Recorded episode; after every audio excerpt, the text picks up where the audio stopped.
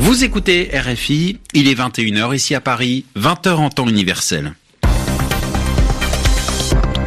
Romain Ozoui. Bonsoir à tous, bienvenue dans votre journal en français facile présenté ce soir avec Sylvie Berruet. Bonsoir Sylvie. Bonsoir Romain, bonsoir à tous. À la une de l'actualité ce soir, l'appel de Donald Trump concernant la Syrie. Le président américain demande aux pays européens de rapatrier leurs ressortissants qui sont emprisonnés en Syrie. Sinon, il prévient que ces derniers pourraient être libérés.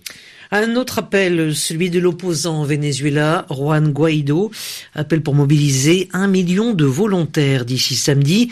Objectif, acheminer auprès de la population l'aide humanitaire qui est bloquée dans les pays voisins. Et puis à la fin de cette édition, nous retrouverons Yvan Amar qui nous présentera l'expression de la semaine.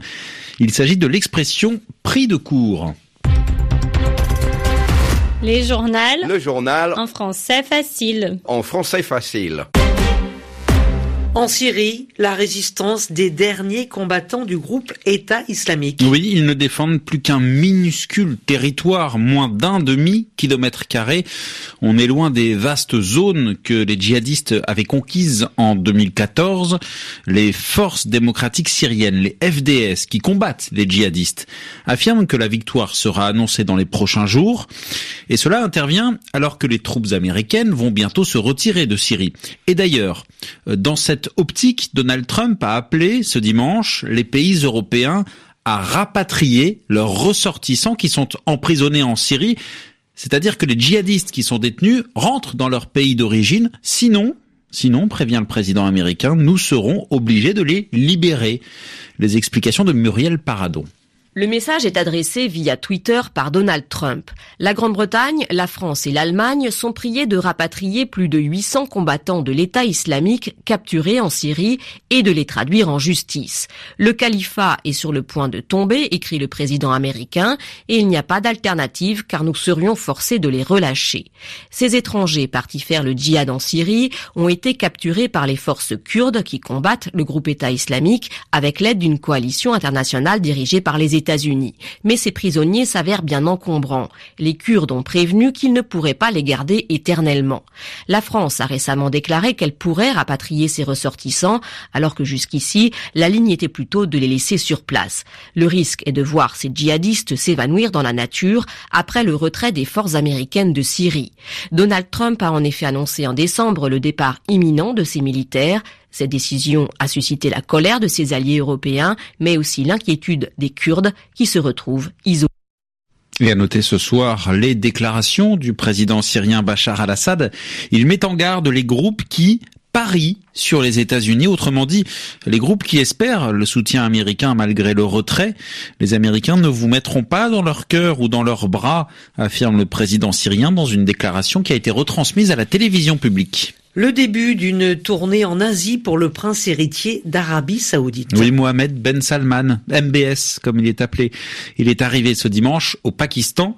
Il a été accueilli à sa descente d'avion par le premier ministre Imran Khan. Les deux hommes ensuite ont assisté à la signature de plusieurs textes économiques entre l'Arabie Saoudite et le Pakistan euh, pour un montant évalué à 20 milliards de dollars. L'économie qui sera un enjeu important de cette visite pour MBS qui ensuite se rendra en Inde puis en Chine. L'objectif c'est de montrer qu'il demeure un acteur très important sur la scène diplomatique malgré l'affaire Khashoggi dans laquelle il est mis en cause. Au Venezuela, des volontaires euh, appelés pour acheminer l'aide humanitaire. Oui, cette aide dont la population a tant besoin dans ce pays en crise, mais cette aide qui est bloquée dans les pays voisins car le président Nicolas Maduro refuse qu'elle soit acheminée, c'est-à-dire qu'elle soit transportée jusqu'aux habitants, car cette aide a été envoyée par les États-Unis qui sont les soutiens de l'opposant Juan Guaido, reconnu président par intérim par une cinquantaine de pays, et Juan Guaido qui en appelle donc aux volontaires. Un million de volontaires devront être mobilisés, a dit l'opposant, au risque d'un bras de fer avec les autorités. Anissa El Jabri. T-shirt blanc et foulard vert clair, ils étaient samedi plusieurs milliers à écouter Juan Guaido à Los Cortiros dans le nord-est de Caracas, la capitale. L'opposant reconnu président par une cinquantaine de pays était venu haranguer ses partisans, les inciter à s'inscrire sur des listes de volontaires pour acheminer l'aide humanitaire. Juan Guaido. Cette grande mobilisation des volontaires ne sera pas seulement le long de la frontière, mais dans tout le pays, dans toutes les villes, il y aura des regroupements le 23 février prochain pour réussir à acheminer l'aide humanitaire. Juan Guaido qui promet que l'aide humanitaire entrera le 23 février, quoi qu'il arrive. Nicolas Maduro a lui demandé à l'armée de préparer un plan spécial de déploiement pour une frontière, dit-il, inviolable. Nicolas Maduro qui bénéficie toujours de l'appui de la hiérarchie militaire. Et Nicolas Maduro qui nie toute urgence humanitaire. Il assure que son gouvernement distribue de l'aide humanitaire à 6 millions de familles. Et quand on lui parle de pénurie, il dit que c'est la faute des États-Unis. Et puis au Brésil, dans l'un des pays voisins du Venezuela, des évacuations préventives. Oui, 200 personnes qui ont dû quitter leur logement dans le sud-est du pays.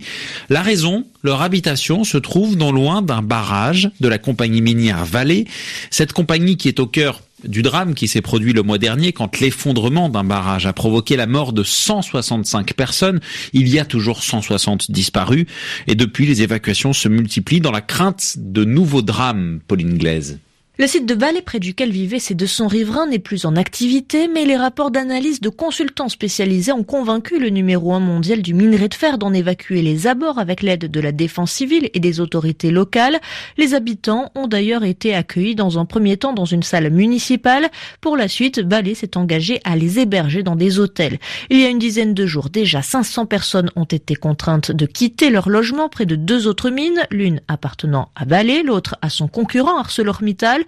Valais mise donc désormais sur la prévention après la rupture d'un de ses barrages fin janvier. Un torrent de boue avait alors tout emporté sur une dizaine de kilomètres, laissant sur son passage 313 morts et disparus. La justice enquête maintenant sur les éventuelles responsabilités de la firme. Vendredi, huit de ses employés ont été placés en détention provisoire et le nom du géant minier apparaît dans un autre drame récent. Valais est copropriétaire du site de Mariana où en 2015 un autre barrage minier avait cédé. Bilan 19 morts et la pire catastrophe environnementale de l'histoire du Brésil. Pauline Glaise. Enfin, en football, actuellement se joue la dernière rencontre de la 25e journée de Ligue. Oui, de Ligue 1. C'est le premier au classement qui est sur le terrain, Sylvie. Le Paris Saint-Germain en déplacement à Saint-Etienne. 0-0 pour le moment, le match vient de commencer. Un peu plus tôt dans la journée, Lille, deuxième au classement, a fait match nul contre Montpellier 0-0. Et puis notons la victoire de Bordeaux 2-0 contre Toulouse. 21h08 ici à Paris.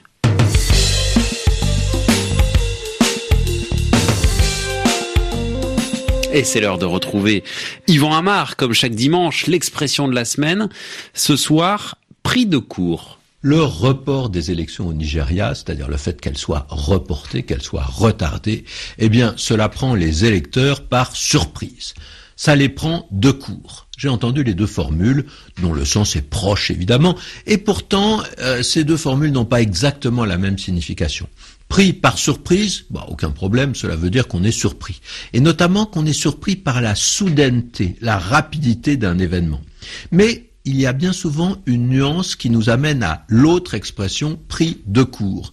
Et là, bah, ça veut dire qu'on est un peu désarmé en plus. On, ne s'attendait pas à ça. On ne sait pas comment répondre, comment agir. On est pris de court, c'est-à-dire qu'on est pris à la gorge presque. Non, il ne faut pas exagérer. Le sens de la formule n'est pas si fort, mais l'image est un peu la même. Hein. Le temps est trop court entre ce qui nous arrive et l'instant où l'on devrait réagir, répondre.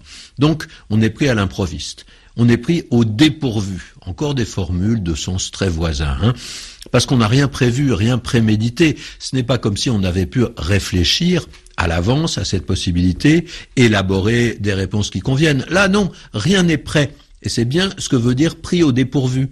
Et cette impréparation peut faire naître un sentiment de malaise ou d'affolement. Alors, d'où vient l'image pris de court? On ne sait pas trop. Elle peut avoir une origine temporelle, hein, c'est ce qu'on vient d'évoquer, comme si le temps était trop court pour qu'on puisse avoir la réaction qu'il faudrait. Mais aussi bien, on peut penser à une origine plus militaire, plus stratégique, comme si l'ennemi vous avait contourné pour vous attaquer euh, sur le flanc, sur un côté mal défendu, et là l'espace est trop court, trop resserré pour qu'on puisse faire face et retourner ses troupes contre les assaillants. Bien, merci. Yvan Amar, fin de ce journal en France est facile. Bonne soirée Sylvie. Merci Romain. Bonne soirée à Laurent Philippot à la réalisation, 21h10 ici à Paris.